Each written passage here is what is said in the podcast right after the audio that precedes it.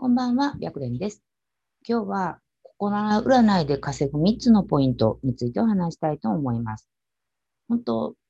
すごくここ習って占い師さんが増えたなって思ってるんですけれども、まあ、もしかしたら、あなたもここならで占いを提供してるのかもしれないですよね。で、まあ、依頼者さんに相談してもらいたいなと思ってても、うん、なかなか依頼が来ない人が多いなと思います。で、そこでまあ、この、どうやったらこならで稼ぐんかっていう3つのポイントを的を絞ってお話したいと思います。で、まず最初のポイントとしては、販売してる鑑定です。で、ここで問題なんですけれども、もしあなたが不倫の、例えば不倫の恋愛相談で悩んでて、彼との未来を占ってもらいたいと思ったとしましょう。で、そんな時に、ここならで、まあ、占い師さんを探してて、例えば一人の人は、あなたの恋を叶えます。で、もう一人の人は、不倫の恋を叶えます。この二人の占い師さんだったが、を見つけた場合、きっと不倫の恋を叶えますっていう占い師さんを選ぶと思うんですね。で、理由はすごく簡単で、うんと、あなたの恋を叶えますよりも、えー、不倫で悩んでる場合は、不倫の恋を叶えるっていうふうに書かれてる方が、うんと、自分の悩みを解決してくれるんじゃないかな、この占い師さんだったらっていうふうに思えるんですね。なので、まずはしっかりと、えー、何を占うのかを明確にすることってすごく大切なので、まずはその今あなた自身が販売してる鑑定が誰に向けて販売してるかっていうことがすごく漠然としてるんだったら、そこを明確にしてみるだけでも効果があるんじゃないかなと思います。で、これは仕事でも同じやし、うん、まあ恋愛、結婚、金運、仕事、健康、まあ何々運って言われるものに関して、えー、例えば仕事運を占いますとかよりも、うんと、例えば転職したい人だったら転職っていうキーワードが書かれてる方が、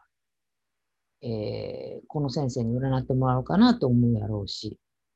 例えば、えー、職場の人間関係で悩んでるんだったら、職場の人間関係を占うよって書いてくれてる占い師さんを選びやすいかなと思います。なので、まずはその、ターゲット層を絞るっていう言葉でよく言われるんですけど、どういう人に向けてあなたの鑑定を提供したいかということを考えるといいかなと思います。で、次は、えー、プロフィールです。で、プロフィールって一番最初に見ないんですよね。で、面白いんですけど、その、まあ、いろいろきっとあなた自身もネットでググったりすることってあると思うんですね。で、その時に何か誰かのブログにたどり着いて、最初はこのブログの記事面白いなと思って読んで、で、いくつか記事を読んでるうちに、その書いてる人に興味を持つ。で、興味を持つと、どんな人かなと思って、プロフィールって結構見たことがあるんじゃないかなと思うんですよ。で、えっと、まあ、基本的にはその、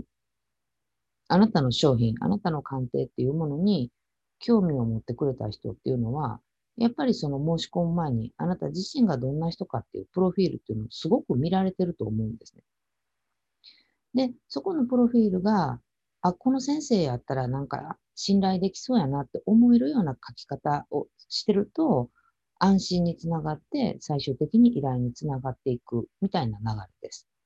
で、結構この、まあ、生徒さんがここならとか、まあ、自分のその占い師としてのプロフィールとかは生徒さんのは結構確認して、チェックして、えー、と書き直しとかをしたりしてるんですけれども、えー、とここが変わるだけで、えー、依頼のパーセンテージって結構上がるんですね。で、なのに、本当なんていうのかな。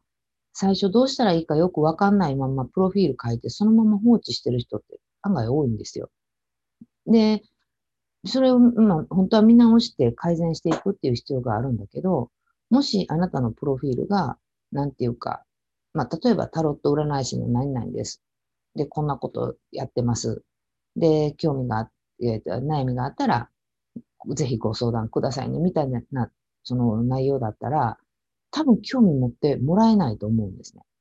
なので、しっかりとそのあなたをアピールできる、あなたの占い師さんとして、どんな人かっていうところをアピールできるプロフィールっていうのを見直して、えっ、ー、と、しっかりと解決してくれそうやなっていうふうな、えー、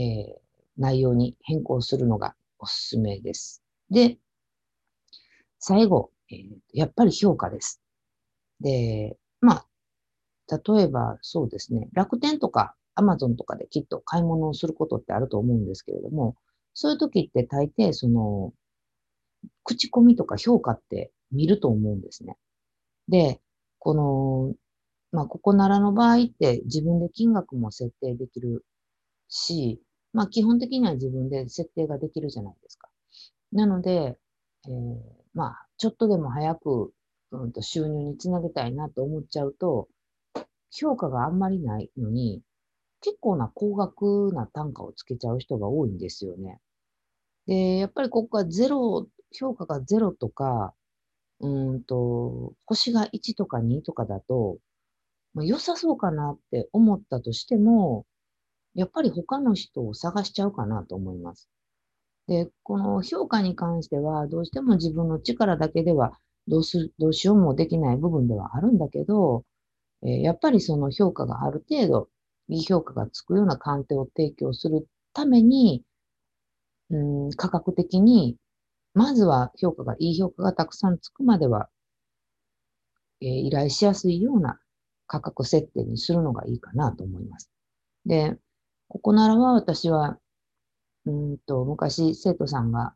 もうすごい昔、5年ぐらい前かな、忘れちゃったけど、えー、生徒さんがここならで稼がれへんって言ったので、一回やったことがあるんだけど、ちゃんとやれば、ちゃんと収入につながっていくんですよね。なので、まあ、今日言った、えー、3つのポイント、えー、改善する点みたいなので、の中で、もしあなた自身がこれできてないなと思うところがあったら、え、改善するだけでも変わっていくかなと思います。まあ、年末年始お休みの方も多いと思うので、この休みにちょっとしっかりとそこら辺を書き直して、で、鑑定につながるようにしてみてください。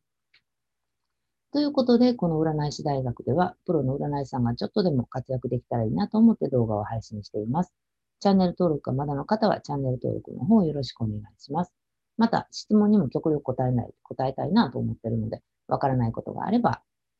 LINE 公式の方から送ってきてください。ということで、本日の動画は終了です。ありがとうございました。